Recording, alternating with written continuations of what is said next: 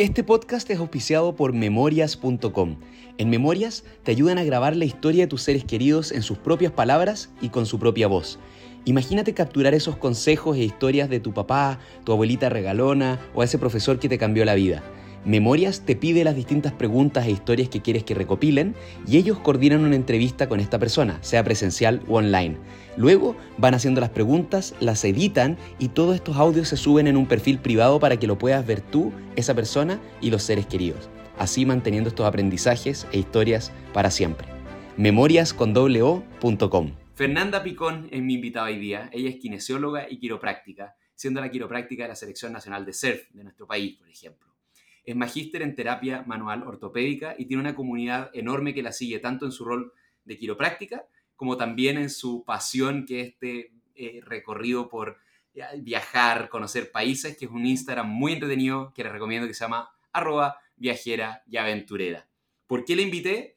Ella llegó a mi vida por recomendación de otra inspiración de este podcast, que es la Bárbara Hernández, me la presentó como una gran amiga de ella, fue el día de mi obra de teatro, ahí compartimos y conectamos desde el mundo emprendedor y nunca imaginé que iba a terminar ahora entrevistándola en su consulta, habiéndome hecho recién sonar completo. Quise aprender de quiropráctica ya una vez por todas en mi vida y esta habilidad que tiene el cuerpo de sanarse a sí mismo eh, a través de su ayuda.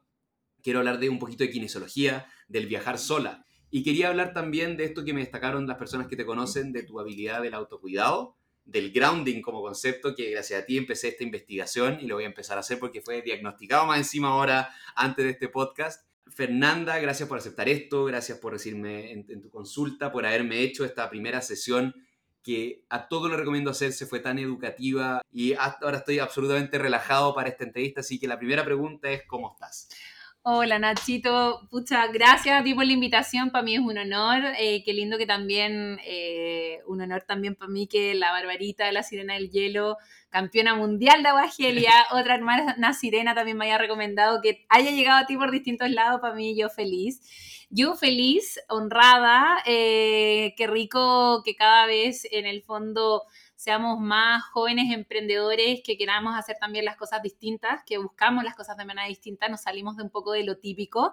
Y así que estoy feliz, feliz de tenerte acá también en mi consulta esta vez. La otra vez estuvimos en tu teatro, ah, en tu obra de teatro, así que ahora estoy yo dentro de mi zona, así que bienvenidísimo y nada, pues gracias ahí por, por este capítulo para la entrevista, yo feliz. Excelente. Siempre, como la gente sabe, los que escuchan este podcast, y si no, les damos la bienvenida estructuro la entrevista de una forma distinta según quién es la entrevistada o el entrevistado. Y lo tuyo fue bastante evidente y tu estructura son las 33 vértebras con las que nacimos. Así que vamos a ir bajando por las vértebras. Y el primer bloque son las siete cervicales. Así que después de todo lo que me decías aquí, eh, las siete cervicales y el título de este capítulo es ese y es tu origen. Mi primera pregunta es, ¿en qué se podría predecir de ti cuando niña que ibas a estar haciendo lo que haces? Oh, qué buena pregunta. Em, creo que una, me crié rodeada de naturaleza, me crié en las afueras de Santiago, en Caleretango. Eh, entonces, eso me llevó a tener un concepto de em, bajar las revoluciones en el sentido de que para mí mi terapia está rodeada de naturaleza desde eh, tratar de poder promover eso. Y eso me fue llevando de una manera a la otra a eh, buscar carreras del área de la salud, pero al igual que tú, que tú me dijiste que eres bien mamón con, con las agujas, cosas así, yo también con los tajos igual me daba ataque. Entonces descarté varias carreras del área de la salud por lo mismo, entre medicina, enfermería, descartado porque tajos y agujas no van conmigo. Y ahí me empecé a meter también en el mundo de la kinesiología, parecía ser mi mejor opción porque em, me crié en una familia deportista, mi mamá fue eh, campeona de Chile en tenis, mi hermano también se dedicaba al tenis, mis primos, entonces me crié en una familia tenista, todos fan del tenis, excepto yo. yo era como, bueno, me gustaban otros deportes, siempre me dediqué al tema del voleibol, también jugué handball, pero siempre amé los deportes de tabla, pero me pasaba un poco de que efectivamente en aquellos años, te estoy hablando varios años atrás, no sé, un par de décadas fácil, eh, era un mundo bastante machista, por decirlo así, donde las tablas se relacionan mucho a los hombres. Entonces, eh, siempre me estuve dedicando más a los otros tipos de deporte, el voleibol, que la capitana de la selección, que no sé qué, que bla, bla, bla, y que viajaba. Entonces, me gustaba mucho también eso de que el deporte o lo que te gusta y que te apasiona, te, también te mantenga en movimiento. Entonces también me hacía viajar eso y por otro lado, eh, sentir, siempre he sido muy como desde el ayudar. Entonces me gusta mucho eso, entonces fue como dije, bueno, dentro de las carreras del área de la salud, creo que lo que más va conmigo vendría siendo la kinesiología. No existía la quiropráctica en esa época que la dictaban en Chile, así que trabajé más de 10 años como kinesióloga deportiva y después de eso, eh, finalmente después llega la quiro y ya hace varios años me dedico a la quiro también. ¿En qué es distinto ser kinesióloga para deportistas que para el resto del mundo? Eh, es muy distinto porque tanto la kinesiología como la quiro o la medicina o la carrera que sea en el fondo, eh, nosotros nos dedicamos, por ejemplo, al área de traumatología que se llama. Y dentro de traumatología puedes tener a la abuelita que nunca en su vida hizo mm. ejercicio, como que, eh, la, o la secretaria que estuvo toda su vida sentada y nunca eh, hizo ningún tipo de ejercicio, como también puedes tener al que le gusta la pichanga el fin de semana, mm. como también puedes tener al deportista de alto rendimiento, y están todos dentro del mismo grupo de traumatología. Entonces, eh, a mí, como me rodeé en familia deportista, siempre me gustó mucho el área deportiva. Y ahí empecé como a indagar en ese rubro, especializarme, magíster, y todo siempre tenía que ver con mis manos. Siempre fue muy desde trabajar con mis manos.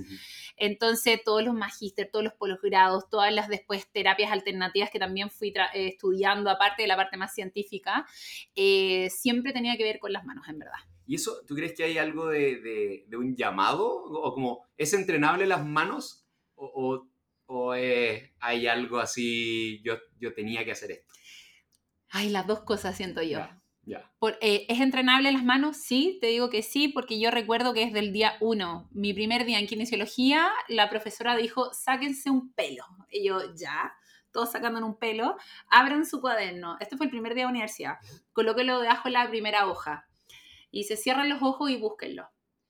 Desde hoy en adelante, sus manos van a ser sus ojos. Y a mí eso nunca en mi vida se me olvidó. Qué linda forma de partir tu vida. Sí, sí, se me wow. pero también como, sí, porque al final eh, te has dando cuenta que em, tus manos dan mucha información respecto a cómo se siente la otra persona. Entonces, y eso efectivamente sí lo fuiste practicando siempre durante lo que es kinesiología. Bueno, y quiero práctica ni hablar, quiero mano. Así que la práctica con tu mano. Entonces, eh, y por otro lado, eh, muchas cosas místicas, que a mí también me gusta la parte media mística, eh, tenía mucho que ver con que me decían como, eh, ¿tú qué haces? Tú tienes el poder de la sanación infinita en tus manos, me decían, en muchas cosas de distintas terapias alternativas. Y yo decía, qué loco, este gallo ni siquiera me conoce y yo toda mi vida me especialicé en trabajar con mis manos. Entonces, es súper loco porque de alguna manera, ¿no? ve tú de dónde lo creas, desde vidas pasadas, desde el universo, desde el más allá, de Dios, de lo que sea, siempre en distintas áreas me dijeron que lo mío yo sanaba a través de mis manos, que yo debía dedicarme a, eh, a trabajar y ayudar a la gente a través de mis manos. y en algunas incluso me cuestiones, unas pirámides, no sé qué, está, soy bien loca entonces... Eh, ahí me decían como, como chamana, incluso, y fue la primera vez que me apareció quiropráctica. Y yo así como quiropráctica, y dije, uh, pero esa carrera ni siquiera existe en Chile. ¿E-, ¿En, y me ¿En quién se mencionaba? O, nunca me dijeron la palabra kinesióloga, tienes que ser kinesióloga. Sí me apareció en su minuto quiropráctica, que yo honestamente no cachaba bien qué era, más allá de que me imagino que suena mm. algo, la típica que todos creen que somos los componentes de hueso. Eh, pero efectivamente siempre salía que lo mío era a través de las manos. Entonces como que siento que todo se fue dando desde la parte como más holística y esta visión como desde más atrás que me venían las manos, como también con los estudios y las formaciones que tenía. Y aparte de este, de este talento con, con, las manos, ¿qué buscarías tú en una buena kinesióloga? Creo yo que lo que más falta hoy en día es eh, darse el tiempo atender al paciente. Creo que es un problema de sistema, no de kinesióloga ni kinesiólogo. Creo que el sistema fue desarrollado para atender en masa. Por ende, la calidad de la atención se ha visto afectada porque la cantidad, en el fondo, eh, se opta a muchas sesiones. El pobre Kin anda como loco, que anda para allá, que anda para acá, que te pone el TENS, que hace este ejercicio, que longa acá, que no sé qué. Entonces, siempre he sido en ese sentido, yo bien rompe esquema, honestamente. Eso es como mi... Siempre ha sido parte de mí y me gusta romper esquemas, de hecho lo disfruto, me encanta en ese sentido hacer las cosas como creo que deberían ser, entonces como cuando no me gusta el sistema, creo en mi propio sistema, eh, porque creo que si no nos quedamos en modo posición de víctima de que, ay, que el sistema, que no sé qué, que no me dejan hacer lo que yo quiero, no sé qué, bueno, si no te dejan, crea uno propio y vos dale y haz las cosas distintas, ¿cachai? Entonces, eh, por lo mismo, también desde el día uno era muy raro en aquella época. Estoy mm. hablando, imagínate, yo empecé a estudiar el 2003, eh, kinesiología son cinco años, entonces estar atendiendo tú como kinesióloga con bata blanca en tu consulta en aquellos años, hace como 15 años atrás, créeme que era muy esquema porque siempre es como el kine que está atendiendo en el lugar y que está atendiendo a varios pacientes al mismo tiempo, no se ocupaba tampoco mucho para nada el tema del delantal blanco, em, igual siempre mi estilo, siempre con la flora, te ocupa estrellas. Yo creo que como voy 25 años con algo en la cabeza, pero los últimos 15 han sido flor. Genial. y siempre como súper fiel en ese sentido a mi estilo. Creo que por un lado es el tiempo el que se requiere, como en una eh, que, te atienda un buen profesional, eh, pero insisto, eso es más culpa del sistema más que del kinesiólogo como tal. La empatía, siento que hoy en día eh, de repente todo se ha sistematizado mucho. Y incluso esto de la inteligencia artificial, de repente todo se va a hacer todo mucho más inteligente, pero creo que la parte humana nunca tiene que quedar de lado, porque ese, ese finalmente es tu sello.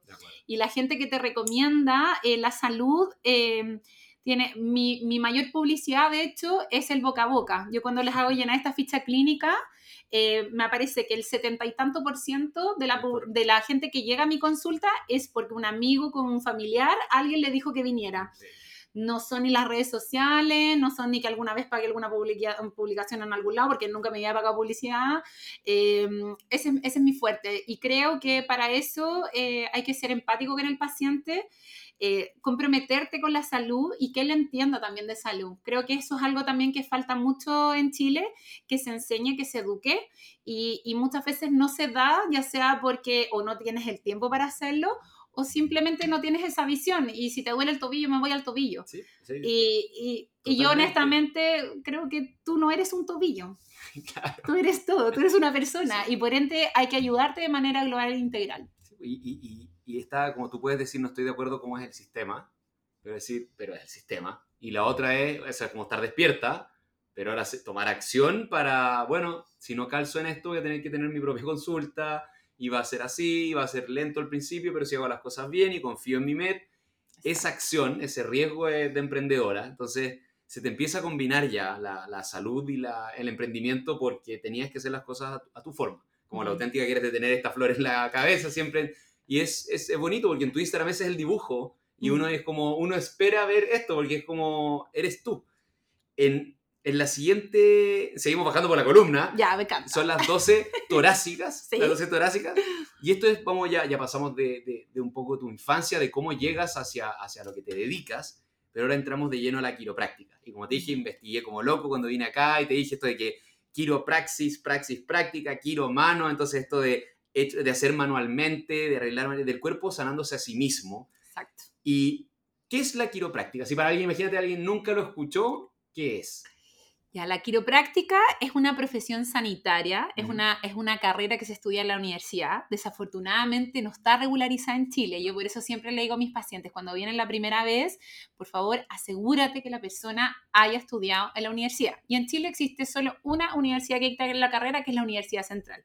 Depende de base, ser kinesiólogo o médico, luego de eso son cuatro años más. Entonces son mínimo nueve años si pasas toda la primera. Entonces, la quiropráctica tiene una visión bien bonita, que es que en el fondo eh, hacer que tu potenciar tu cuerpo para que éste se pueda ir sanando solito de la mejor manera posible. Nosotros no trabajamos ni con cirugías, no trabajamos de manera invasiva, no trabajamos con farmacología, trabajamos a través de nuestras manos potenciando su sistema nervioso central. Entonces muchos pacientes llegan porque me duele aquí, me tira acá, eh, me duele la espalda, no sé, tengo picondilitis, tengo lumbago, me duele la cabeza, etc.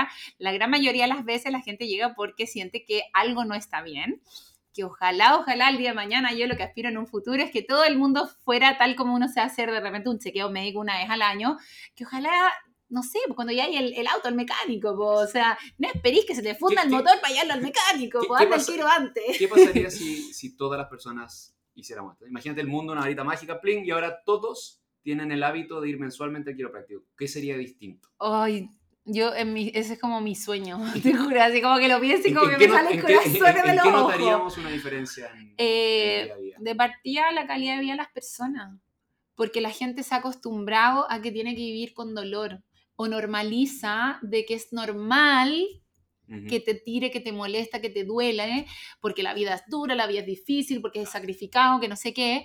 Por otro lado, prevención eh, evitar tantas licencias eh, para las empresas. Pero si tuvo un muy buen negocio, que lleven a sus empleados a hacerse un cuidado, un chequeo con el Kiro, porque el día de mañana le evitan que después le tiren la licencia. Eh, lo que queremos es que la persona se sienta bien y el cuerpo se potencia. Sistema nervioso es súper complejo y todo, todo, toda la información, partes del cerebro, baja por la columna a través de los nervios hacia el resto del cuerpo. Después la información vuelve por la columna y va hacia el cerebro. Entonces, todo, todo, todo pasa por la columna. Por eso que para nosotros los quiros siempre te vamos a estar chequeando columna antes que nada. Entonces, eh, si nosotros podemos generar un concepto más preventivo de que la persona se sienta mejor, eh, aumentar rangos de movimiento, bajar el nivel de tensión, el nivel de sensación de estrés, de carga, dormir mejor, es todo muy distinto. Oh, ¿Cachai? ¿Recuerdas tu primera impresión? Como ya, ya, ya viste cuando me, contaste cuando apareció la, la palabra eh, quiropráctica por primera vez, pero cuando, cuando dijiste como, ah, quizás eso es lo que tengo que hacer. Ya, me encanta. Eh, sí, recuerdo perfecto, porque yo tuve tres profesores que me marcaron así ya, pero heavy metal en la universidad, eh, estudiando kinesiología, y que ellos tenían una visión súper integral. Entonces, eh, estos tres profesores, em, Rodrigo Sánchez, Cristian Beas y Marcelo Tello, ellos fueron mis profesores en kinesiología, yo estudié en, en Andrés Bello, y cuando sobre todo en la parte de terapia manual era donde estaban ellos, todo lo que tiene que ver después con la parte deportiva, entonces siempre era mucho a mano. Y ellos, además de kinesiólogos, eran quiroprácticos. Y me encantaba esa visión de que de repente, no sé, pues la típica, uy, me duele el hombro, que a todos le echan la culpa al manguito rotador, no sé qué, ya. Y eh, ellos chequeaban columna, ajustaban cuello, te volvían a testear los movimientos del hombro y el hombro no te dolía. Y tú decías, pero como flauta, si no me ha tocado el hombro, el que me duele es el hombro y ahora ya no me duele lo que recién hice que me dolía, entonces no entiendo nada. Si me dolía el hombro, ahora no me duele y no me lo tocó, ¿cachai? Y entonces a mí esa cuestión me volaba la cabeza porque decía, hay tanto por hacer, está todo tan conectado, ¿cachai? Que yo dije como, oh, yo tengo que aprender esto. Y en Chile no existía la carrera. Entonces dije, me voy a tener que ir a ir fuera de Chile. Y como me gusta la playa, ah, listo. dije, bueno, mm, mm, Brasil. Brasil dicta la carrera, Brasil me parece una muy buena opción. Y dije, ya, la raja, viviendo en la playa, me encanta, sí, agüita calentita, ya, bacán. Y me puse a averiguar y hacer todas las gestiones, parece que me iba a ir a Brasil. Ya. Y en eso justo me encontré con uno de esos tres profesores. Y donde yo le digo que yo me quiero ir a estudiar, eh, quiero a Brasil, así que estoy averiguando, no sé qué, porque la carrera no está en Chile. Y me dice, pero Feña, si la carrera llegó a Chile. Y yo, ¿what? ¿De qué chucha me estáis hablando? dijo, sí, la Universidad Central, estamos haciendo clases allá, no sé qué, y fue como mis mentores, ¿cachai? De que yo los amaba, así que los encontraba unos bacanes. Eh, están dictando la carrera acá, no me tengo que ir a ni un lado, ¿cachai? Entonces dije, y lo dan en un sistema donde también podéis seguir trabajando y estudiando. Entonces dije, ya, esto va en la raja. O sea, fue como que me cambió la vida, decir como, al fin me voy a poder dedicar a esto, que cuando los veía a ellos atender, era muy distinto, o sea, de repente era como que, no sé, era, em, me duele X zona, ajustaban otra zona que no tiene nada que ver, y después, no sé, pues te metían la mano en el paladar y te hacían, un, te hacían unas presiones y el dolor se te iba. Y yo, ¿qué hizo? No entiendo nada, porque si le dolía la rodilla, no sé qué, el hombro, ni se lo tocó y la persona sintió al tiro diferencia. Entonces, e, es como entre, me encanta, pero te odio. Porque es como, no sé qué carajo hiciste, ¿cachai? Entonces dije como ya, y me encantó. Y ahí empecé a estudiar después en la Universidad Central y yo soy intensa y apasionada y toda mi vida siempre intenso, ¿cachai? Entonces lo que me gusta me voy de cabeza y ahí me puse em, a estudiar Quiro eh, y fue, la verdad es que fue bacán. ¿En qué te cambió la vida haber elegido esa subvocación ya dentro de esto? ¿En, en qué, te, ¿En qué cambió el curso tu vida? La verdad, eh, pasa algo súper raro. No sé cómo decirlo, pero la gran mayoría, no quiero decir todos, porque no hay que generalizar, pero un porcentaje alto de los que somos quiroprácticos, como que nos alucina esta carrera. Es muy loco. Es como, es como cuando tú encontrás algo que te apasiona. Qué, lindo eso, eh, encontrar una carrera que, que, que, la regla general sea la vocación, como el amor a lo que haces por sobre es súper loco. Yo no tengo, no tengo palabras cuerdas para decirlo, pero de verdad que un porcentaje altísimo de los que somos quiroprácticos vibramos con nuestra carrera. ¿Cachai? Entonces, en verdad, por eso que yo creo que también la defendemos. Una, nos costó más que la mierda sacar el título, es muy difícil. muy difícil. Entonces, son cuatro para el examen de grado. De verdad que la pasé como el ajo, o sea... Eh, mi examen de grado, yo hablo por mí, no quiero generalizar, mi examen de grado, eh, después de haberme titulado como kinesióloga, versus mi examen de grado de Kiro, te juro por Dios que el de Kine para mí no fue ni el 5% de lo que fue el de Kiro. O sea, y, y, la lata, que piensan casi que somos unos compradores de hueso. Y yo digo, puta la weá, no, ¿cachai? Y, yo, yo me, me, me, siento culpable también. Como uno es muy simplista de las cosas que no conoce es como, ah, te hacen sonar la espalda. Exacto. Es como, como, como, cuando te pregunté, por eso te dije, ¿qué, qué es, qué es ser quiropráctica? Sí. Eh, porque la definición se reduce a eso, y, me pasó también, combinándolo con lo que hablaste antes de la empatía, y de, lo que estaba faltando en la atención, que yo entré para acá y me dijiste, ya, eh, hagamos la, como partamos con la consulta, y yo ya estaba de pie yendo a la camilla, y como, no, no, pero espérate. ¿Para dónde vas? ni siquiera sé qué necesitas. Exacto. Y estamos tan mal acostumbrados ya que uno entra a la consulta médica o kinesiológica y es como, ya, ¿cuántas repeticiones de qué? Te tiras al piso al tiro y, falta ese como, ¿por qué estás acá? Y tú mandas este cuestionario que es desde tomas café, no tomas café, hasta cuánto duermes y todo, y yo como rellenar esta noche era como, ¿Por qué tanta pregunta? Y, la pregunta te importa de ¿por qué duermes tan poco? ¿Por qué tengo esta cosa? Ah, ya. Entonces, y, ayudas a ajustar. Y eso es algo que me encantó de tu discurso, que es el, yo puedo hacer mi parte acá, pero nos vamos a ver cada tanto tiempo. Tú vas a estar horas sentado mal, si es que no te ayudo a corregir eso, o durmiendo con que con una, dos, tres acciones o elementos mejora considerablemente, ayuda a tu trabajo y sobre todo a que uno pueda ser autovalente en, estas cosas y esa pedagogía que no está disponible porque, nuevo, nadie va a buscar estas soluciones porque se cree que es hacer sonar los Claro, exactamente. La gente lo asocia mucho a eso.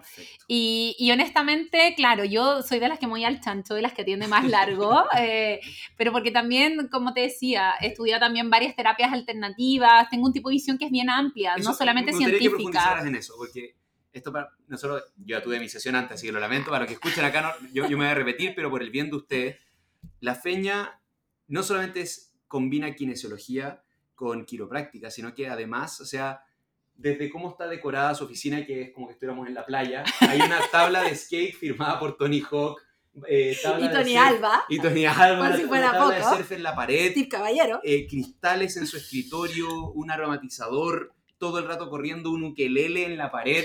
Entonces hay, hay mucha autenticidad, mucho de, de, un lugar que a ti te dé paz y que se contagia a uno que, que lo visita, pero de nuevo, kinesiología, quiropráctica, y me empezaste a hablar de todas estas cosas como más holística, de yo he ido picoteando y aprendo otras cosas y, y agarro de todo para tratar de atender mejor. ¿Cuáles son algunas de estas otras cosas en las que te abriste que son herramientas tuyas? A ver, he estudiado distintas cosas. O sea, por ejemplo, de manera paralela cuando estudiaba kinesiología, mira, es que yo, como te decía algo, pero tío, soy bien intensa, ¿ya? Entonces, como que cuando eh, tú estudias kinesiología, la gente asocia que tú, ¡ay, me duele aquí! No sé qué, ¡ay, es un masajito! Claro. Típico todos mm. los kines van a acordarse de eso porque siempre dicen la misma cuestión, ¿cachai? Entonces, como que te duele algo y, ay, por favor, hacemos un masajito. La gente asocia al kinesiólogo que bueno va a hacer masaje. Yo, al menos en cinco años de carrera, tuve dos horas de masaje en cinco años. O sea, como kine, al menos yo valía callampa. Entonces, eh, por esa razón yo dije, bueno, si la gente nos asocia a que somos buenos masoterapeutas, por decirlo así, bueno, lo estudio Entonces, eh, y lo estudié de manera paralela. Entonces, yo de lunes a viernes iba a la universidad, eh, perdón, a la universidad Andrés Bello, me pegaba pique en la casa de las Condes, yo la reina de andar arriba del auto, porque vivía en el campo, en Caleretango, mira al otro extremo de la capital, eh, y mi pololo en esa época vivía al otro extremo, entonces era como una pirámide eterna. Y em, los sábados iba todo el día a estudiar quiromasaje al lado de la, la, Facultad de Medicina Sur de la Chile, al lado del Barro Luco, donde enseñaban quiromasaje masaje ahí en esa época. Entonces yo estaba todo el sábado en clase. Entonces yo no paraba entre eh, toda la universidad, entre estudiar kinesiología, ¿Cuál era el motor? ¿Cuál era el motor? ¿Por qué, por qué esforzarte así? ¿Sabéis qué? Es loco. Yo varias, después hice cursos de coaching, crecimiento personal, digo, como... ¿Qué es? sí, como por qué tanto... ¿Cuál es la cosa principal? Es porque, porque me auto, como autoexijo. Al final yo creo que es eso. Eh, siento que me apasiona mucho todo lo que hago. Entonces, como que cuando voy, voy con todo. ¿Cachai?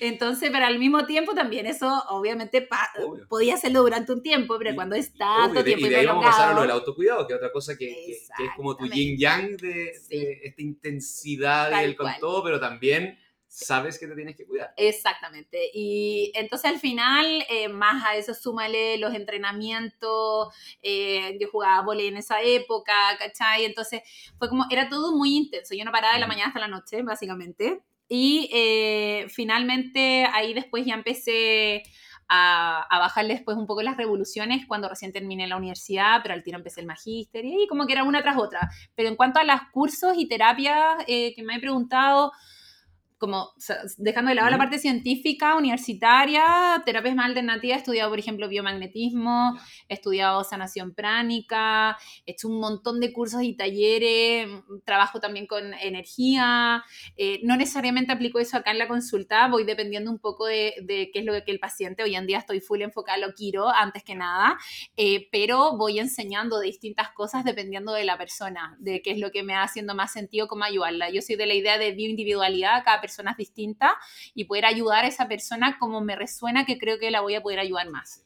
A mí me pasó hace una semana, mi tío es doctor de, endoscopía, estos tubitos. Sí, sí, sí. Algo súper, o sea, es, te tienen que dormir y te van a operar así. Y él es muy bueno fue a China hace años, meses, y me contaba y me dice, Ignacio, o sea, la, ciencia, o sea, la, la, medicina en otro, en, allá es nada que ver. Y fue a grandes clínicas, grandes hospitales, donde no había anestesista para la operación que tenía que hacer y era con acupuntura. ¡Ay, amo! Entonces, y, pero, pero, y el paciente, ni un dolor, y era perfecto, y era menos invasivo, y menos...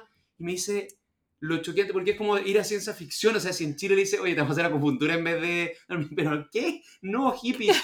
pero esto, pero, pero la acupuntura viene de mucho antes que la anestesia, y viene de... Entonces, Qué, qué, lindo ver que al fin se están derribando esta barrera entre la medicina tradicional y la alternativa y las dos pueden convivir, se tienen que cruzar, nutrir, porque efectivamente lo, lo que me decía mi tío y, fue muy valioso para mí, me decía, a ellos lo que les falta es data, como que es tan, tan natural como esto se ha hecho así y es milenario y es tradición, que no pueden demostrar a veces efectos de cosas que es como, como pero ¿por qué no? Porque los otros, claro, los gringos han sido así y está todo como estudiado de que El paper que se demuestra que científicamente hablando, bla, bla, Pero tú ya como rompiste saber como en lo personal, sabes que me está sirviendo esto, esto, esto, y combinaste lo académico, tradicional con, con, estas otras cosas. De hecho, es más, por lo mismo, siempre mi sueño ha sido estar con un equipo eh, que hagamos todo de distintas cosas, con esta visión integral, y de hecho, hoy en día, efectivamente, tengo una acupunturista. Bien. Eh, estuve, de hecho, con una masoterapeuta, eh, estoy con, con, una médico eh, integrativa, que es de cuando tú venías a hacerte un chequeo médico, ella está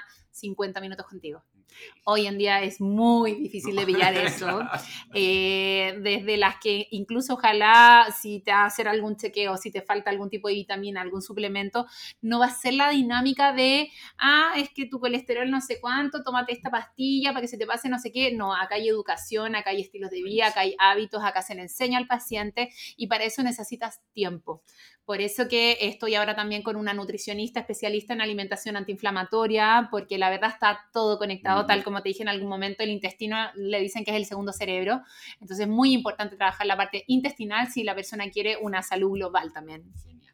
¿Cuál es el 80-20 de como los casos así como, no, tienes que ir a un quiropráctico? Yo te diría que... Eh, ojalá todo el mundo se hiciera lo que le resuene más. Si tú me preguntáis a mí, yo que soy Kiro, que he hecho distintos tipos de terapias, que he estudiado y, qué sé yo, o sea, yo por mí que vaya todo el mundo. O sea, si tú tenías una fractura, te sacaste la cresta y tenías una fractura expuesta, no tienes nada que hacer yendo un quiropráctico. Te fuiste a pabellón y te fuiste con el traumatólogo y te operen ahora right now. Pero efectivamente, el, sobre todo el chileno, tal como tú das el ejemplo este donde cómo funciona en China, el chileno desafortunadamente es muy bueno para, uno, automedicarse, dos, solucionar todo a través de la pastilla que le dio su doctor, eh, tres, querer todo rápido, la inmediatez. Ya, doctor, pero dígame qué pastilla me tengo que tomar para que se me pase esta cuestión. Uy, bueno, nutricionista, dame, dame la dieta, dame el Excel con eh. pero uno de 100 creo que son así de Mateos como la cumplo y cambia. Y el resto se frustra y no va más. Exacto es, un, son procesos, Es, educación y ya. Entonces, al final, ¿qué es lo que pasa? Si tú me hay calmando el síntoma, tampoco estamos solucionando la causa del problema. Entonces, como, bueno, ¿queremos solucionarlo de verdad o efectivamente te quería hacer el Larry y que querías que no sentir nada y que tu vida siga funcionando porque estoy ocupada y no tengo tiempo, ¿me entendí? Eh, o nos hacemos cargo de verdad y vemos esto de cómo potenciar tu salud para que el día de mañana puedas hacer todo lo que tú quieras, hasta viejito, o efectivamente te vas a estar haciendo dependiente de pastilla tras pastilla, tras pastilla, tras pastilla, porque no aprendiste nada de cambios de hábito, porque o no te enseñaron o el sistema no dejó que efectivamente te enseñaran o simplemente... Eh, han estructurado muchas veces la medicina tradicional en todo relacionarlo con una pastillita. El otro día veía eh, un post de una doctora que me encantó, que en el fondo como hablaba como de esta disyuntiva, de esta como controversia y esta como dicotomía que se genera en la medicina, de que muchas veces llega el paciente y le dejan un fármaco. Y después en el fondo es que ya no me está sirviendo ese fármaco, le vamos a aumentar la dosis. Después es que ya no me está sirviendo ese fármaco, se lo vamos a cambiar por otro. Es que también de, nuevo sigo con problemas y eso me generó otros problemas en el riñón, en el hígado, en el no sé qué, e, etcétera, etcétera. Y después como, bueno, es que en realidad es que también está súper estresado, está con una guata gigante, eh, está conteniendo pésimos hábitos de alimentación, de vida, no sé qué, es que tiene que hacer cambios. ¿Por qué la doctora decía, ¿por qué no partimos esto al revés? ¿Por qué no enseñamos primero? Y enseñamos y que las personas se hagan realmente responsables de su salud y que entiendan, porque para mí el conocimiento es poder. Si la persona realmente quiere hacerlo, lo va a hacer pero no que nunca supo, no que nunca le dijeron. Entonces, que en vez de partir con las puras pastillas, que le digan, oye, y también hay que ser consecuente, esa es la otra, porque de mm. repente si vaya a ver a un doctor que tiene la guata por acá, que está operado de no sé cuántas cosas, también te cuestionáis eso que te le diga cómo se tiene que alimentar bien, ya, pero ¿qué es alimentarse bien? ¿O, ¿Me entendí? Entonces, creo yo que hay que ir eh, como, no para todos eh, funciona lo mismo, mm. por ende, yo creo en esto de la bioindividualidad, ir viendo cómo poder potenciar a cada persona de manera diferente, pero efectivamente ayudarlas y a visualizar buena salud el día de mañana a largo plazo. Tomando esto de, conocimiento es poder que decías, ¿qué es algo que te preocupa que no se sabe mucho sobre nuestro cuerpo? desde tu especialidad, así como me angustia que la gente no sepa. Me angustia que la gente no sepa que está todo conectado. es, como tan simple, pero, pero, pero cuánto daño de no, no darse cuenta. Todo. Todo. Es como eh, que la gente está acostumbrada a que es normal para ellos dormir, no sé, 5 o 6 horas. No, pues, que eso no debería pasar. No, pero yo funciono bien. Es que pero es que no porque funciones bien quiere decir que estás haciendo las cosas bien y que eso te va a hacer bien para el futuro. Basta lo que conversábamos en tu mm. sesión, basta con que de repente ni siquiera carreteando, ni siquiera así dando la vida, tomando, no, a lo mejor te quedaste viendo una película, te quedaste pegando una serie, lo que sea, y eso implicó dormir una hora y media menos, y tú al día siguiente, créeme que lo resientes. Y está todo conectado, el cómo te alimentas, el cómo duermes, la, eh, el estrés que estás teniendo actualmente, te mueves o no te mueves, dónde vives.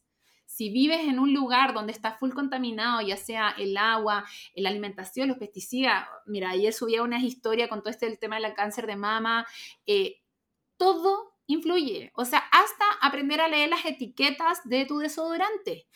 ¿Cachai? Entonces, como nos meten aluminio, no, nos contaminan por un montón de lados. La industria alimenticia, la industria farmacológica, es un temón.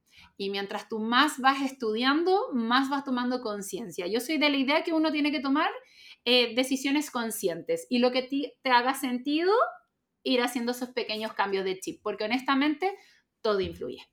¿Qué le dirías a alguien que le tiene, le tiene susto a la quiropráctica? Así como, ay, no, pero es que están jugando con tu columna y te pueden dejar tetrapléjico. Eh, te van a dejar inválido la cabeza, te la van a sacar. ¿qué, qué, puedes decir para, a ver, bajemos la, la pelota al piso?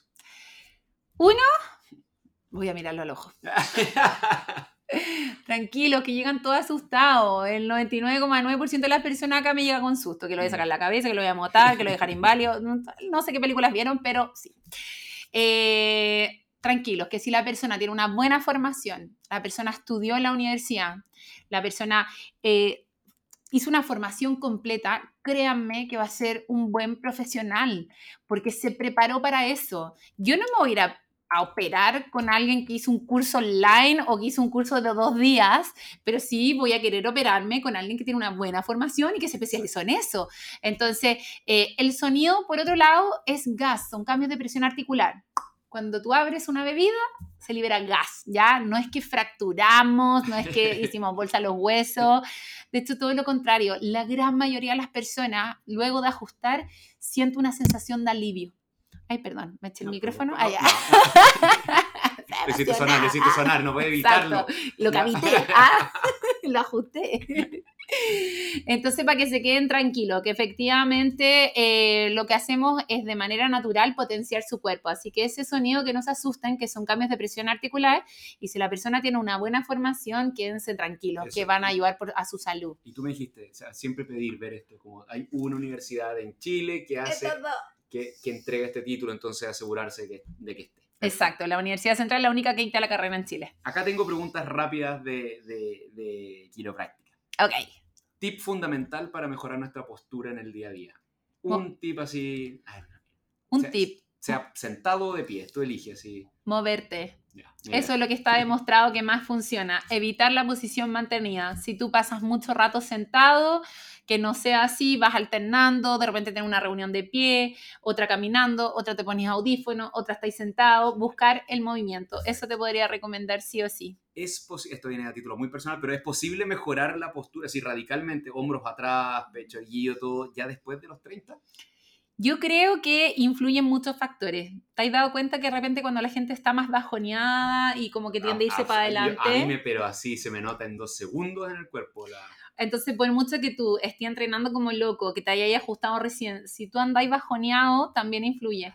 Entonces, la verdad, eh, hay que hacer distintas cosas que te ayuden, sobre todo todo lo que tenga que ver con activación muscular, de espalda, si hay tensión en la zona de los pectorales, si quería elongar un poco el pectoral, ajustarte de vez en cuando con un quiropráctico, eh, tener es, distinto. Cuando tú llegas, imagínate, eres emprendedor, va a una reunión de una reunión importante. Si tú llegáis pecho paloma y vais con toda la actitud y voy con todo, es muy distinto a voy con un pollito, voy con los hombros hacia adelante. Entonces, no solamente influye la parte biomecánica, está todo conectado. Mejor postura para dormir. A mí mi favorita es la de lado. Mm. Eh, hay una controversia y algunos dicen que no, que mirando para el techo, otros de lado, otra no, la que a ti más te acomode. Pero la última evidencia actual es eh, que dicen efectivamente, recuerda que se quiere practicar, mm. siempre voy a cuidar tu columna. Eh, a mí me encanta la de lado, ¿ya? Sobre todo hay personas que incluso cuando de repente tienen malestar estomacales, hay veces que te dicen que dormir hacia el lado izquierdo es mejor. Fijarse eso sí en la almohada, porque hay personas que ocupan como tres almohadas. Mm. Otras personas que dicen, no, a mí me gusta sin almohada. Sin almohada puedes, sí, siempre y cuando duermas mirando para arriba o una almohada muy bajita. Pero si estáis durmiendo de lado, no es una posición que te recomiendo para dormir sin almohada porque la cabeza te va a quedar inclinada. Entonces, en el fondo es tratar de ir apoyando, pero lo importante es que tú sientas que esa posición te relaja, te sientes cómodo y que duermes bien. Pero columna alineada siempre voy a priorizar. ¿Uno nace hiperlaxo o tieso? Sí, sobre todo la, la, hiperlaxitud se da harto y mucho más de lo que la gente piensa. Y el que es tieso como tronco también a veces. Ahí yo le demostré a la feña hoy día en la sesión que soy un caso crítico de, de, tieso. Y para ser actor, o sea, como el movimiento me limita tanto ser así. Es es, ¿qué, recomendarías para trabajar la flexibilidad en, ya en adultos como nosotros, adultos mayores? No sé cuál es la palabra para nosotros. Todo lo que sea movimiento, todo lo que sea, por ejemplo, em, en la selección de surf en pandemia, el coach de esa época, Magnum, les hacía hacer, hacíamos todo esto online, eh, les hacía hacer gimnástica natural. Entonces tienen hartos con movimiento, trabajo de flexibilización de cadera. Yo creo que todo esto es un proceso, o sea, de partida, lo que sea que tú elijas que te va a ayudar, que pueda ser el yoga, puede ser pilate, puede ser gimnástica natural, puede ser eh, masajearte con el roller, lo que tú queráis, básicamente es, esto es un proceso. Y en el fondo la idea es que seas constante y al final que tú sientas que hay gente que le gusta, no sé, el flow back, ponte tu fitness, qué sé yo. Entonces, todo lo que sea, buscar movimiento te va a venir bien. El hiperlaxo de por sí se anda moviendo tiene sin ningún esfuerzo, eh, se mueve más que el resto. Así que el que es como tronco se va a sentir muy frustrado frente a un hiperlaxo en una clase de yoga.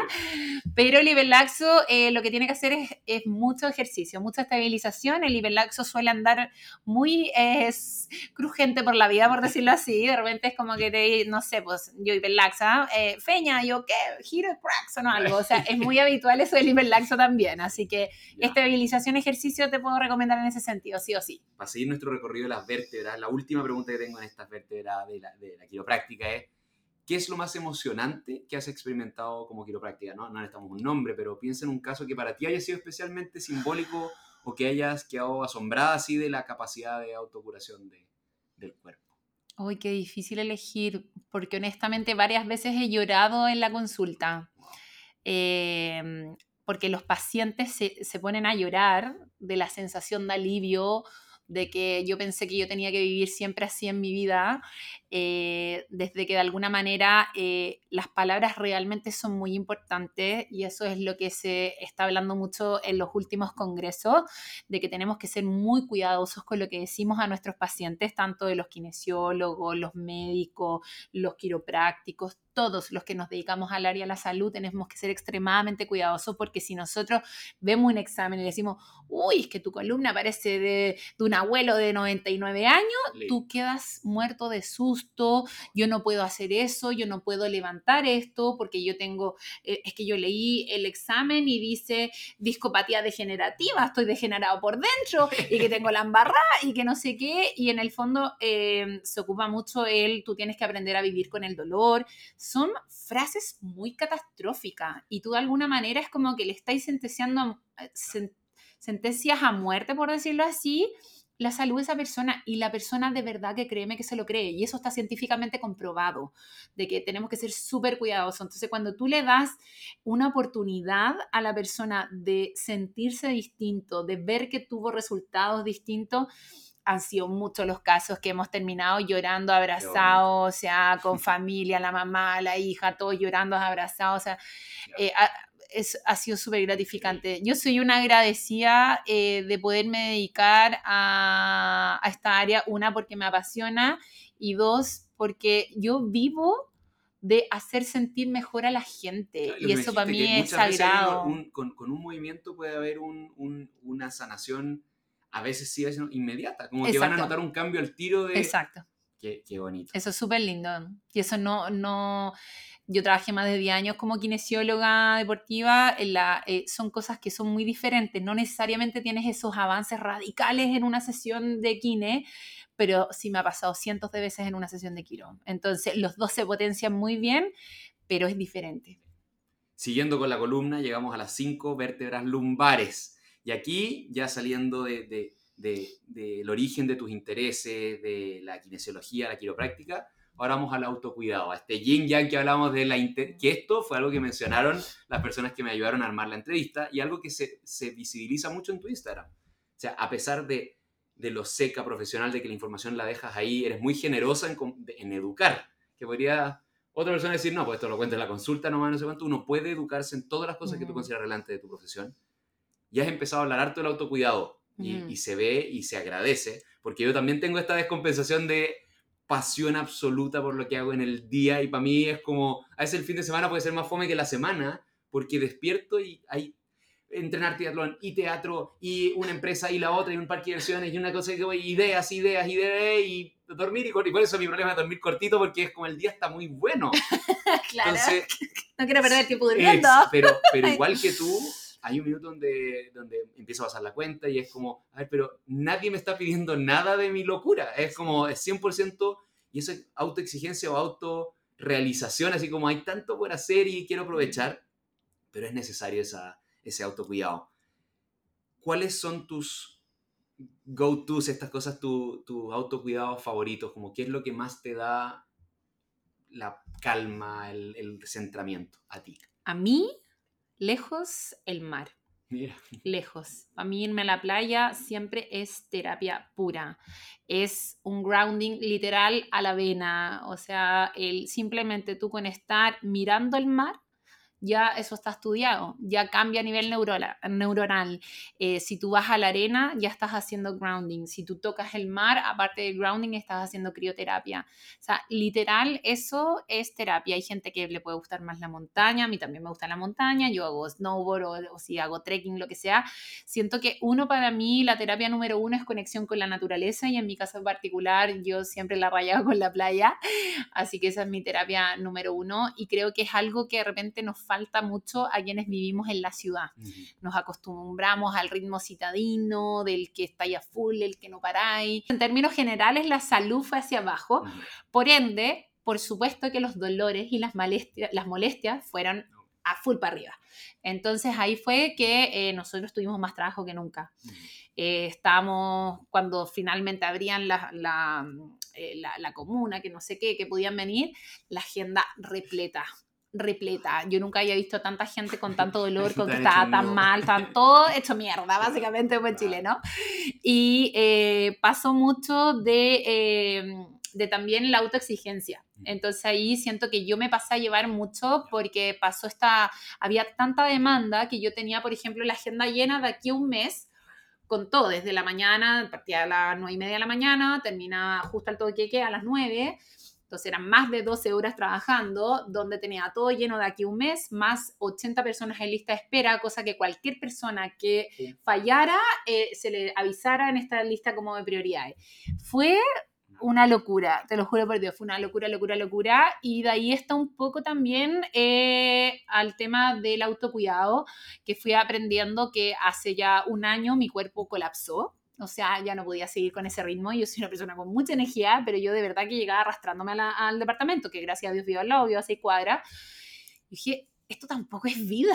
O sea, si yo quiero ayudar, yo también tengo que estar bien, ¿cachai? Entonces, pero cuando somos apasionados, intensos, esa línea es tan delgada. especialmente si estamos impactando uh. personas y estamos viendo en ellos cambio, felicidad, mejora, risa, lo que sea. Es como, ahí, ahí, es hacer el bien y ver ahí mismo el resultado de adictivo en un buen sentido, pero también uno como de repente, yo como... Y cuando yo me doy yo mi autocuidado porque estoy yo para ayudar al resto, bueno, me pasó eso y fue bien potente donde finalmente ya tuve que hacer cambios radicales, terminé colocándome sueroterapia, literal, salud de la vena, eh, con medicina bioreguladora, eh, me compré un mat para hacer grounding durante la noche, yo desde ahí que duermo hace un año todas, las, todas las noches haciendo grounding. ahí, me, quería meter. Y empecé a terminar las duchas con agua helada, todas las mañanas eh, duchas con agua helada pero, o sea, fueron cosas que mantuve hasta el día de hoy para poder ayudar y compensar un poco esto porque hay muchas cosas que se pueden hacer. Con el autocuidado me, me, quedo con dos cosas, lo de, lo de mar. Como necesitamos mar, necesitamos esto de estar las pies en la arena y meterse al agua y que tiene todos estos beneficios que quiero conversemos ahora. Y, y, el otro día leí en un libro que se llama The Creative Act, que es el libro favorito que leí este año, y salía, hay una, una parte muy chiquita que dice que nos hace muy bien mirar el mar. Y dice, es mejor, o sea, vas a resolver más cosas tuyas mirando el mar que un espejo porque el mar es naturaleza y tú vienes de donde mismo y estás hecho lo mismo y te va a entender mejor y te va a bien. Versus el espejo. Como, y, porque, Me encanta. y, y, sí, y sí, uno se puede quedar sentado frente a eso y qué es, y es el ruido y el olor y el movimiento y el color. Y son tantas, estás tan estimulado con algo tan simple y lo segundo es lo de grounding, que esto lo descubrí por, por estar investigándote, me lo, me lo, advirtieron las personas que me dijeron, pregúntale sobre esto, ¿qué es el grounding Em, qué beneficios tiene y por qué el agua tiene una, si estamos hablando de ground, que es piso, ¿qué tiene que ver el agua con el ground? Sí, mira, el, el, grounding básicamente es estar en contacto con la corteza terrestre. Entonces, tú cuando el cuerpo completo es conductor, nosotros, tal como lo mencionaste, somos somos la gran mayoría del porcentaje somos pura agua, ¿ya? Entonces, eh, y por eso que también es tan importante cómo nos hablamos, lo que nos, lo que nos decimos. Hay muchos estudios respecto a eso, de si tú le tiras palabras de amor o le tiras palabras de odio, las moléculas a nivel de microscopio se modifican radicalmente. Piensa que nosotros también somos un porcentaje altísimo de agua, entre el 60, 70, algunos dicen 80% de agua es tan importante cómo nos cuidamos, cómo nos hablamos, eh, que finalmente eso va eh, ayudando a tu salud o restando a tu salud. Y en el tema del grounding no hemos desconectado mucho de la tierra, literal. En los años 60 eh, le voy a recomendar a la gente en sus casas que vea, hay dos documentales que se llama The Earthing Movie y The Grounded, los, lo encuentran en YouTube, son gratuitos y ahí también muestran un poco los beneficios y que de verdad es increíble cuando tú estás literal en contacto con la tierra, ya sea el pasto, la tierra, la piedra, el mar, los lagos, los ríos, incluso hasta las terrazas de los edificios, que yo lo comprobé porque me, me conseguí un multímetro y, y iba a pata en mi cocina, después en mi living y después me fui a la terraza, ¡fua! Cambio radical, a mí.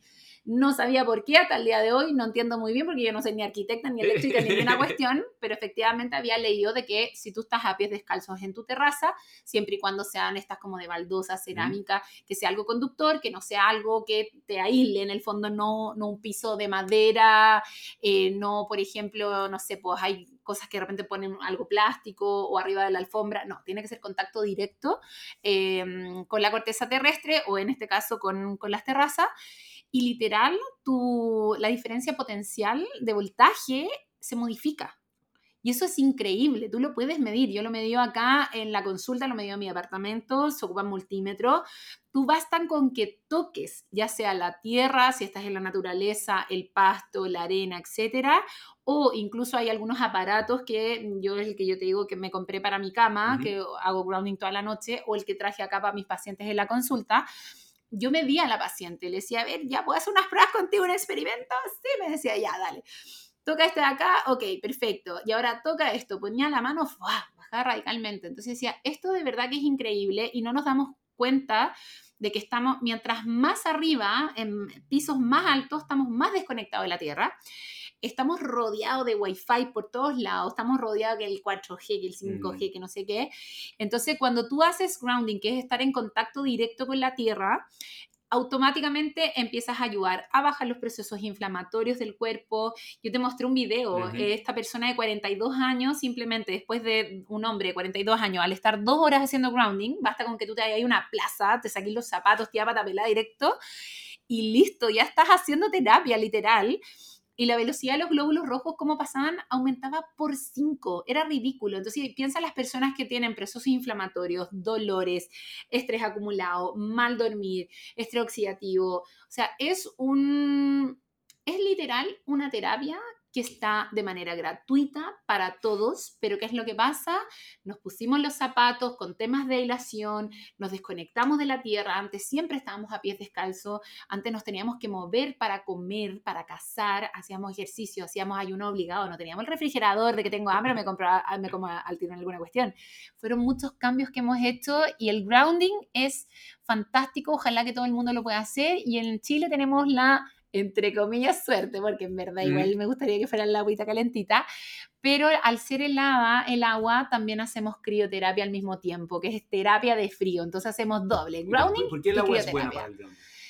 El agua también está llena de electrolitos, está lleno de minerales y al estar todo esto en la corteza terrestre, automáticamente eh, se regula, es la diferencia de potencial eléctrico la que se mide. Aquí para que sepan los que están escuchando el podcast, estoy sentado con mi mejor postura, a propósito, eh, que pero así ordenadito, encima de uno de estos, ¿cómo se llama? Mat de, Sí, Ese, es un, ese es como una especie de mat eh, chiquitito, para mí es perfecto para la gente en la oficina, en la casa. Eh, que es Earthing, que es la marca oficial de afuera, que lo trae acá en Chile Contacto Tierra. Y básicamente tú voy a estar sentado arriba ah, o, o, el notebook tal como tú estás ahí, o apoyáis la mano y ya estoy haciendo grounding. Entonces, para la gente que no se va a hacer el tiempo de ir a la parque, a la terraza, al pasto, lo que sea, esa es una muy buena opción de hacer en la casa. Excelente. Seguimos bajando por las vértebras, estamos ya en los bloques finales y tenemos los cinco sacras. Y estos son tus viajes. Esa. Viajera y aventurera. ¿Cuándo nace el Instagram y a qué respondía? ¿Qué hace una kinesióloga eh, quiropráctica abriendo un Instagram de viaje? Como cuál, ¿Qué querías? A ver, el, yo los viajes siempre han sido parte de mi vida. Solo te puedo decir que mis papás se conocieron arriba de un avión. O sea, literal, desde el segundo uno de mi vida, siempre ha estado marcado con los viajes. Eh, mi mamá fue tenista profesional, viajó por el mundo dedicándose al deporte y luego eso trabajó como tripulante, entonces también siempre estuvo en movimiento. Mi papá le encantaba el windsurf, el esquí, entonces también ahí agarré esto de la playa, de la montaña, entonces para mí fue un mix de, eh, yo le digo mis papás, o sea, sorry si es que ustedes creen que soy loca, no sé qué, porque yo fui sacando cositas literales de ustedes, háganse responsables. Y lo estudioso también lo saqué de mi papá, mi mamá no, cero a la izquierda, pero de mi mamá también saqué lo cercana, lo empática y lo emprendedora. Mi mamá hoy en día tiene, eh, es la típica cuando tú decías el emprendedor que a mí me gusta mucho. Tengo un, un, amigo que él da este ejemplo que de repente el emprendedor llega como con un globito, como en la nueva idea. Entonces tú llegas y es como, oye, tengo esta idea, quiero emprender en esto, no sé qué. Y de repente incluso la gente que más te quiere te desinfla el globito. Claro no, no te va a resultar, eso es una lecera, nunca vaya a poder vivir de eso, ¿cómo se te ocurre? Eso no va a funcionar. Y uno que venía con todo el pecho inflado, con el globito, con el sueño que quería hacer, después volvía así, ¿cachai? Entonces, em, pasa mucho de que, eh, por ejemplo, mi mamá partió también con el tema del emprendimiento y hoy en día mi mamá es la puta jefa de los cuchuflis de Chile, ah, ¿cachai? Ah, Tiene una fábrica que se llama Vivian, como su nombre, reparten en todo Chile, en todos los supermercados y mi mamá partió efectivamente eh, que nos quería dar cuchuflí a nosotros y dijo como, quizá le van a estar rellenando esto con la pajita, como que le dio asco y dijo como, mejor yo voy a comprar una máquina para rellenar el cuchuflí. ¿Cachai? Y partió con eso y para darle a mi hijo y después contrató un flaco para que le rellene la cuestión y para agarrar los cuchuflí y le ponía unos corchetes, iba a mi colegio me iba a buscar al colegio y se ponía a vender los cuchuflí y así fue creciendo, creciendo, creciendo, creciendo y hoy en día tiene gente de día, de noche, no sé qué, reparte para todo Chile. O sea, es... Ya, o sea, tenés papá, mamá, los dos viajeros, tú viajera. Y me pasa, yo por ejemplo, obvio, yo creo que todos, todos disfrutamos viajar. Sí. Pero hay personas que, que, que es algo de su identidad muy fuerte, como en tu caso. Y, y, tengo algunas otras amigas y amigos que son así, y siempre le hago la misma pregunta y es, ¿qué? Qué es, porque a mí yo lo encuentro, o sea, es muy bueno, me encanta, pero ¿por qué pesa tanto para ti? ¿Qué significa un viaje? Para mí es algo que me hace sentir viva completamente me encanta el no saber dónde carajo voy a ir, qué voy a hacer, a quién voy a conocer, eh, cómo va a ser la experiencia en ese lugar. Yo soy de la go with the flow. Cuando tú me decís, ya, hay gente que es súper estructurada, tiene todo el panorama, estudió todo, leyó todo, no, olvídalo, yo, chao, o sea, me fui ahora, eh, bueno, dentro de lo que te contaba, que estaba raja, estaba súper cansada hace un año y todo, dije, ya, yo soy de la que me escucho estoy cansada, estoy raja, ok, perfecto, cierro agenda. Yo no puedo atender gente si yo no estoy bien. Yo ayudo a la sanación de las personas. Mi sanación tiene que estar para poder estar ayudando. Entonces dije, ya voy a cerrar la agenda un mes. Y partí, me fui para Australia para irme para y a estar recorriendo el sudeste y a estar en Tailandia. Y llegué allá y, o sea, ya olvídate, dije que un mes las bolas. Ya, tres meses. ¿Por qué? Porque era eh, la posibilidad que yo tenía de que dije, bueno, ¿cuánto es lo máximo que puedo estar allá? Y era el bautizo de mi hija. Obviamente tenía que estar la madrina. ¿ah? Entonces dije, ya tengo hasta tres meses como límite. Y mm, la verdad es que me encanta estar fluyendo. Prefiero mil veces, si es que yo me quiero quedar acá, me encanta el mar, entonces busco mucho el mar. Amo las islas, me encanta la filosofía de las islas. Si tú vayas a ver acá, está lleno de rodeada de ballena, que la sirena, que la colita, que la tortuguita, que por todos lados, porque es muy parte de mí.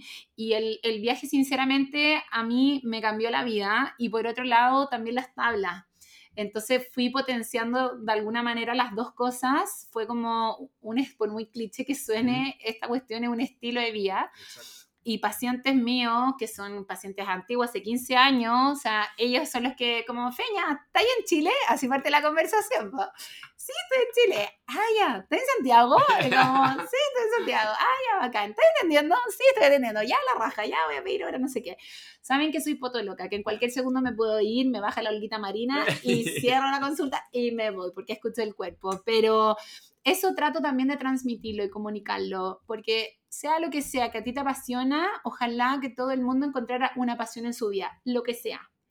Si es tejer, es tejer, si es pintar, es pintar, si es tocar un instrumento, si es actuar, lo que sea, cuando un deporte, lo que, cuando tú descubres una pasión en tu vida, tu vida literal cambia.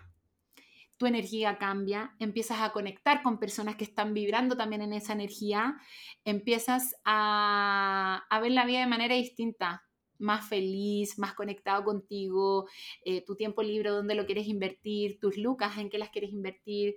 O sea, yo no soy de, tú me decís, no sé, ya, pero cambia el auto, no sé qué, pero ¿por qué si este me funciona perfecto? Lo tengo hace mil años, se lo compré a una amiga, 4x4, soy una mina 4x4, me sirve para ir a la playa, me sirve para ir a la montaña. Perfecto, estoy en el flower, listo, estoy. Y la plata, efectivamente, la ocupo en cosas que a mí me encanten. Y si a mí me encanta viajar, pero no soy, no soy de la que llega al resort y que levanta el dedo, que la piña con la... No, ser esa onda, como que... Descanso activo. me encanta llegar, o sea, soy desde las que se quedan lugares increíbles y en las hostales donde mejor los paso. De todo. Así ahora que estuve tres meses viajando sola por el sudeste, fue la raja. Y, ahí estamos en viajar, pero ahora agregarle el, sola. Para todos, para algunos, algún consejo. Yo lo hice el año pasado, en julio, me fui a Italia un mes porque estaba aprendiendo italiano y dije, quiero hablar italiano, quiero que nadie me vea salvo la gente que tenga que recibir mi intento italiano. Y también como tú, o sea, como dije, no, no voy a agarrar ni un avión, como me voy a mover en trenes y voy a llegar a los lugares, voy a alojarme en casitas y si es que puedo compartir con otras personas, como... Y fue así. Y era comer en la, como, como, ¿dónde se come como local acá? Como esquivando todas las primeras filas de todo, como para adentro. Y me voy a quedar más días acá. Y me voy a ir, no, un día aquí nomás, ya, entendí y fue tan sanador después de la pandemia, después de todo eso, como, como ya, ya acaba de estar conmigo en un reset y, y sí, entiendo como uno tiene que estar súper cómodo donde está y acá hay uno en Chile y soy muy feliz, pero, pero a un nivel de energía que también me encanta ver, puedo ser feliz en cero, como simplemente estando aquí tranquilo, no teniendo que hacer nada por nadie, nadie por mí, también te juro que te entiendo todo el rato. Y me hace recordar a el 2010, yo me, yo me tomé 10 días para aprender a surfear. Entonces, como yo tengo una cuestión que me duelen las extremidades, que es como una enfermedad por el frío, que lo tiene mi abuela, mi mamá, no sé qué, como hereditaria, que los doctores no saben lo que es. Entonces, me duelen las extremidades por el frío. Entonces, yo decía, bueno, en Chile estoy frita, no voy a poder surfear acá en Chile. Entonces eh, dije, bueno, como en todas las cosas en la vida, uno tiene dos posiciones desde el punto de vista del coaching, posición de víctima, posición de responsabilidad. Víctima es, ah, pobre mí, tengo una enfermedad que los doctores no saben lo que es, no puedo meterme a surfear, que me encantaría aprender, bla, bla, bla. O me hago responsable, busco soluciones, ok, entonces necesito olas y mar más calentito. Listo, porque con eso se acaba el problema de mis extremidades por el frío, que de verdad terminaba llorando dolor. Entonces fui a Iquique, jurando de guata que iba a ser más calentita. En verdad era un poco menos helada, pero calentita no tenía nada. Y de ahí, como yo ya había ayudado a varios surfistas, después me invitaron a Parica, Darica, después me invitaron a Perú. Eh, me tomé esos 10 días de vacaciones, terminé renunciando a mi pega y volví a Chile, cuento corto, a los 9 meses. De Perú me fui a El Salvador, viví en Centroamérica, crucé en una combi para Guatemala, terminé en México, en Puerto Escondido. Eh, me cambió la vida, eh, aprendí a vivir súper hippie. Después de estar acá en un mm. departamento rico, el auto rico y todo rico, me daba cuenta que allá teniendo nada, ni puerta, en algunos lugares en la puerta era una sábana, así de rasca, ¿cachai? Era tan feliz, mi mayor preocupación era cómo iba a estar la hora el día siguiente. Eh, la reina del trueque, o sea, no tengo ni uno, pero te invento y hacemos intercambio, ¿cachai? Es como desde que te ponís creativa, desde eh, empiezas a ver todo de una manera diferente. O sea, hice hasta intercambio de clases de kitesurf por clase yo de merengue. Yo en mi vida he tomado una clase de merengue pero me encanta bailar y me encanta fluir. Y el gallo decía, ay, es que yo soy tan tiesa, no sé qué. Y yo, ay, pero tú eres seco volando haciendo kitesurf. Y me dice, ¿y, ¿y por qué no te enseño y tú me enseñas a mí a bailar? Y yo, me estoy volviendo. Vamos. hecho, perfecto, bacán, ¿cachai? Entonces, al final te vas dando cuenta que también todos tenemos cosas que podemos ofrecer, que podemos potenciar y que les es atractivo a la otra persona y que no necesariamente todo eso se traduce en plata. Viví de manera muy hippie, esos nueve meses a mí me cambiaron la vida muy feliz. Nunca pensé que realmente necesitaba tan poco para ser tan feliz. Y volví a Chile porque efectivamente una de mis mejores amigas falleció surfeando en Punta Lobo. Esa fue mi, mi razón por la cual yo decidí volver a Chile. Eh, y desde ahí yo volví con un mind reset completamente distinto. O sea, mi, la vida es hoy. No tengo carajo idea qué va a pasar mañana, ni qué va a pasar ahora en tres minutos más eh, pues que ocurra, no sé, caiga un asteroide, no tenemos idea. Mira lo que está pasando afuera, las guerras, o sea, tú, las personas estaban felices en su casa, no sé qué, y de repente la nada, pa, una guerra, o te vienen a secuestrar. Nosotros no sabemos lo que va a pasar. Entonces, la vida es hoy, momento presente, disfrutarlo hoy en día y ser conscientes de que también tenemos que tener nuestros momentos para ti, para, para tu momento interno y hacer cosas que a ti realmente te hagan vibrar y, y ser feliz. Con esa linda reflexión pasamos a esta parte final de la, de la columna que llamamos a los cuatro vértebras de la coxis, eh, que son las reflexiones, que va muy alineado con esto que estás diciendo. Si me pudieras recomendar un libro a mí y a la gente que escucha, si algún libro que haya sido especial para ti. Ay, a ver, em, por ejemplo, a mí me gustó mucho el, el de Brian Weiss. Ah, muchas, muchas vías, Ese me gustó. Y hay otro que me gusta, el que se me olvidó el nombre, pero era como el del cura en un Ferrari. Ah, el monje en el Ferrari. Sí, Ese. el monje que compró un Ferrari.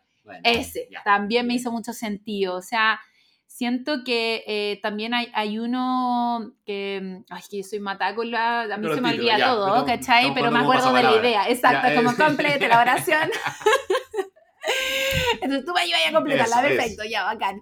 Em, me gustó mucho también este, esta persona que tiene una discapacidad que no tiene brazos ni piernas, eh, también que tiene un libro, no recuerdo cómo se llama, que también es bien inspirador y da charlas por el mundo. Sí, sí, no me sé el nombre, pero sé perfecto quién. Él. Eh, y otro libro que también me gustó mucho fue esta chilena que tuvo el accidente y que también la amputaron. ese libro era, se llamaba eh, Elegí vivir, algo así. Algo así, no recuerdo cómo se llama, que también me gustó mucho. Y el otro, que no tiene nada que ver con esto, eh, pero este, el del Coco Legrand con la Pilar Sordo, eh, uno hace mil años que lo leí, pero es como viva la diferencia donde también tú vayas entendiendo que las mujeres y los hombres somos distintos, pensamos distinto, o sobre todo la energía femenina y la energía masculina, más que el hombre y la mujer, ¿cachai? Eh, y todo es perfecto. ¿Cachai? Como, y honestamente, si a ti te hace feliz, vos dale, da lo mismo lo que diga la gente, da lo mismo lo que diga la sociedad. Yo amo las tablas, me encantan. O sea, hoy día me vine patinando acá en longboard con una falda y, yo llevo acá y con los pacientes estoy retomando eso que yo lo hacía hace 10 años, que yo me iba patinando al Centro de Kinesiología Deportiva que estaba a cargo en Providencia. ¿sabes qué? Me importa un carajo. ¿Cachai? Como que tú tenés que ser feliz, tenés que ser consecuente y resonar con lo que a ti te hace vibrar. Sea lo que sea, eh, sigan su corazón, por muy cliché que suene, y que sean una parte en lo que les gusta. Tres cosas o objetos fundamentales para tu salud física o mental. Sí, que pensé primero en la flor, pero... Listo, ahí está. Es algo que a ti te... Porque es parte de mí. Listo. Es como mi cable a tierra, ¿cachai? Es como que, feño, independiente que esté en la ciudad, tú tenés, lleváis la playa, lleváis el mar, lleváis la filosofía polinésica a donde tú vayáis y me da, me importa un carajo si parezco florero y estoy llena de flores, en es parte de mi esencia. porque es demasiado, es demasiado individual tuyo. Si, si pudieras hacer una charla TED, una TED Talk, ¿cuál sería el título de qué se trata? Uh, para mí es un sueño. Eh, motivación y autenticidad. ¿De qué aspecto de tu personalidad te sientes más orgullosa? Lo espontánea, lo espontánea, lo auténtica, honesta y apasionada que soy. ¿A qué cosa no puedes evitar volver? Como que vuelves y vuelves a eso, así. Te llama. Ah, el mar, siempre. y, y, en el mundo. O sea, como que siento que es un poco mi filosofía, es parte de mí. Como que de repente la gente me dice, ya, pero es que cuando tú seas más grande vas a cambiar y no vaya a querer viajar tanto. ¿Por qué? ¿Por qué? Porque cada uno construye su propia realidad. Entonces es súper importante que tú la tengáis clara en ese sentido, porque si tú efectivamente te crees el cuento que te dice el resto de la gente, son sus miedos, son sus, son sus creencias limitantes las que no te hacen ser tú finalmente. Entonces, si tú crees que eso lo puedes hacer, vos dale, ¿cachai? Sea lo que sea. Y finalmente, la última pregunta es común a todas las entrevistas. ¿Cuál es tu consejo a la gente que escuchó este capítulo, que nos acompañó, viajaron contigo, trabajaron contigo, eh, sintieron esta pasión, tu vocación. ¿Qué te gustaría decirle? Porque esto lo van a escuchar hoy, lo van a escuchar en el futuro y acá queda tu consejo a estas mujeres y hombres que escucharon esto. Un consejo, yo diría, eh, sean apasionados por algo en la vida, que les encuentren algo que realmente los haga vibrar, porque cuando están en esa frecuencia, les juro por Dios o por lo que ustedes crean, por el universo, que su vida va a haber un giro y ustedes van a empezar a traer situaciones, personas, lugares diferentes. Y eso es algo que a ti te hace vibrar. Yo siento que ojalá podamos todos inculcar una, una semillita de pasión en las personas para que descubran algo que realmente los hace felices. Creo que hay muchas personas que lo pasan mal, que están angustiados, que están estresados y que quedan como en esa vuelta. Yo siento que cuando tú abres una pequeña ventana y ves luz, tírate de cabeza para allá. Mm. Cámbiame la energía en la que estés y empieza a vibrar en esa onda. Va, Te va a cambiar el chip completamente. Y viene totalmente representado por ti el, consejo. Muchas gracias, Feña, por esta conversa, por la sesión de antes, por lo pedagógico de sido esto. O sea, yo, yo creo que mucha gente sabe que existe lo que haces, pero hoy día es mitos derribados, beneficios visible. Em, y más encima, como con todo esto, que, la gracia que tienes tú es que haces esto que ya es bien único y le agregas todas estas otras facetas, el respeto por estas otras cosas más espirituales o cosas, mira, soy súper concreta, estudié kinesiología igual que lo otro y respeto la kinesiología y sirve para estas cosas. Eres muy íntegra, tu curiosidad, esta cosa, la, pasión, como esas manejadas locas, como cómo se fue acumulando todo para que estés aquí hoy día haciendo esto. es se contagia, se nota. Eh, muchas gracias por aceptar así de buena onda la entrevista. Fue un contacto así esta semana y ya estamos sentados acá. Así que si te quieres despedir, eh, muchísimas gracias. No, Nachito, gracias a ti. Me encanta, me encanta lo que haces. Me encanta de que eh, haces unir a personas que los apasiona algo, lo que sea, ¿cachai? Eh, y siento que eso es tan lindo porque de alguna manera te deja como un bichito de motivación, de inspiración. y felicitarte por toda la pasión, el profesionalismo con lo que haces, porque también tú rompiste todos los esquemas de lo que estudiaste, lo que te dedicas, y amo que seamos unos rompedores de esquemas absolutamente y guiados por la pasión. Muchas gracias. Así que gracias a todos los que escucharon, que llegaron hasta acá hasta el final. Así es, una horita de capítulo. Sí, no, pasó volando. pasó volando. A todas y todos estuvimos con Fernanda Picón, kinesióloga y quiropráctica. Recuerden seguirle en su Instagram, quiropráctica Fernanda Picón. Y para pasarlo aún mejor, en viajera y aventurera. Nos vemos el próximo capítulo. Chao, chao. Chao.